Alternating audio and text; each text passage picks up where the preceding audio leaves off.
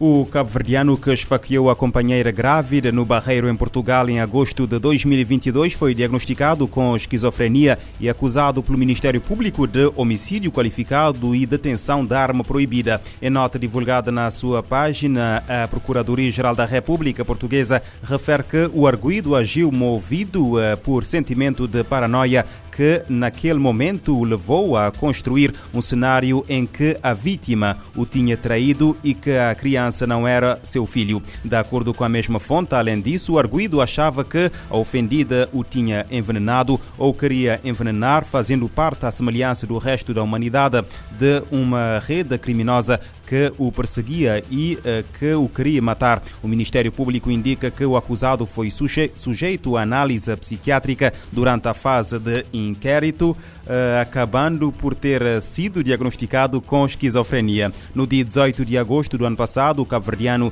de 31 anos de idade foi detido no Aeroporto Internacional de Lisboa pela Polícia Judiciária quando tentava sair de Portugal, suspeito de homicídio da companheira grávida de oito meses na localidade do eh, Barreiro. O detido eh, cometeu o crime com uma arma branca. No México, as autoridades encontraram os corpos de 14 pessoas no interior de uma carrinha pick-up que se encontrava capotada no rio. Os corpos foram encontrados perto de uma estrada regularmente usada como rota migratória desde o México até aos Estados Unidos da América. Entre os mortos estão 10 homens, 3 mulheres e uma criança. Segundo informações divulgadas esta quarta-feira pela Associated Press, a administração jurídica local disse que a polícia encontrou cinco passaportes de nacionalidade guatemalteca.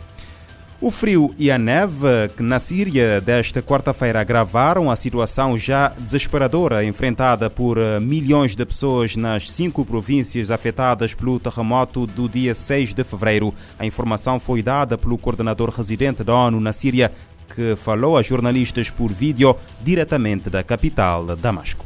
And all the achievements we had before El Mustafa Belami disse que todas as conquistas anteriores foram perdidas. Três dias após o duplo terremoto na vizinha Turquia, a situação continua terrível e ainda mais precária na Síria. O representante alertou que aumentou o número de pessoas que precisam de assistência humanitária. Antes do terremoto, eram cerca de 15 milhões e 300 mil.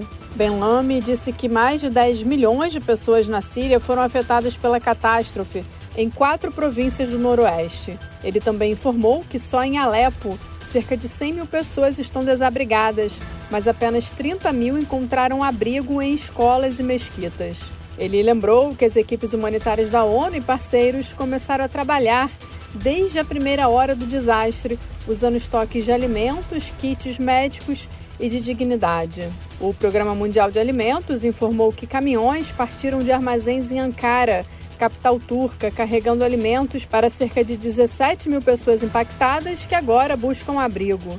A agência disse nesta quarta-feira que planejava alcançar meio milhão de pessoas em ambos os países com a necessária assistência alimentar. Da ONU News em Nova York, Ana Paula Loureiro.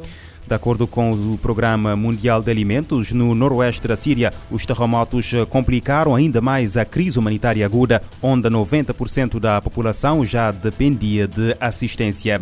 Chefes de cinco agências internacionais pedem urgência na ação eh, de combate à crise global da segurança alimentar e nutricional. Cerca de 349 milhões de pessoas enfrentam o estágio agudo de insegurança alimentar em 79 países. A desnutrição deve prevalecer. O alerta foi feito pelos chefes da Organização das Nações Unidas para Alimentação e Agricultura, do Banco Mundial, do Programa Mundial de Alimentos e da Organização Mundial do comércio. A comunicação conjunta ressalta que o abastecimento global de alimentos deverá cair para a menor taxa em três anos, em 2022 2023, quando a pobreza e a insegurança alimentar aumentam após década de progressos. O comunicado destaca ainda a alta inflação de alimentos no mundo, com dezenas de países chegando a dois dígitos. A resposta alta de preços de alimentos, combustíveis e fertilizantes custou mais de 710 bilhões de dólares em medidas de proteção social para um bilhão de pessoas. O apelo à ação urgente visa travar a piora da crise de segurança alimentar e nutricional para focos de fome, além de facilitar o comércio, melhorar o funcionamento dos mercados e fortalecer o papel do setor privado. Por último, a recomendação das cinco instituições é que a atuação possa reformar e redirecionar subsídios com maior foco e eficiência. Da ONU News em Nova York, Eleutério Guevara. O abastecimento de alimentos em todo o mundo terá a maior queda em três anos. A previsão das agências internacionais é para o período 2022-2023. A polícia da Nova Zelândia encontrou nesta quarta-feira mais de 3 toneladas de cocaína a flutuar numa área remota do Oceano Pacífico. A droga terá sido largada nesse local por um grupo de tráfico internacional de droga, de forma que outro grupo a, recolhesse para seguir viagem para a Austrália. A polícia ainda ainda não efetuou qualquer detenção, mas assegura que a apreensão causará um golpe financeiro de uma ponta a outra do processo de produção, transporte e venda da droga. É a maior apreensão de droga da história da Nova Zelândia. As 3 toneladas e meia de cocaína foram largadas em 81 fardos que foram interceptados por um navio da Marinha neozelandesa que eh, demorou seis dias a voltar ao país onde a droga foi eh, documentada e eh, destruída. Em entrevista à cadeia televisiva norte-americana ABC News, o comissário da polícia da Nova Zelândia eh, diz que a droga teria um valor total de 500 milhões de dólares da Nova Zelândia e estaria destinada à Austrália.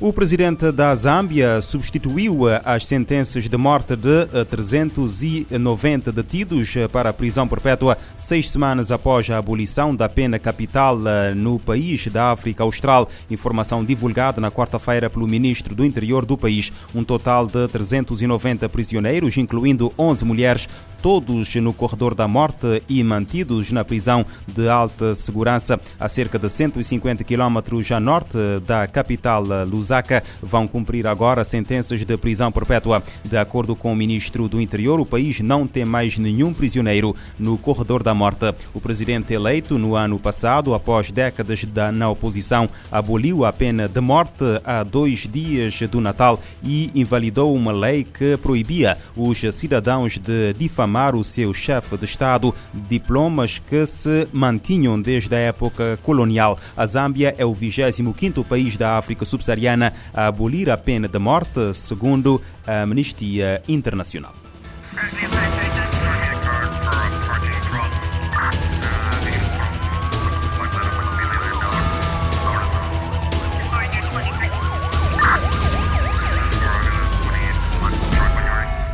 Este programa está disponível em formato podcast no Spotify e em radiomorabeza.cv.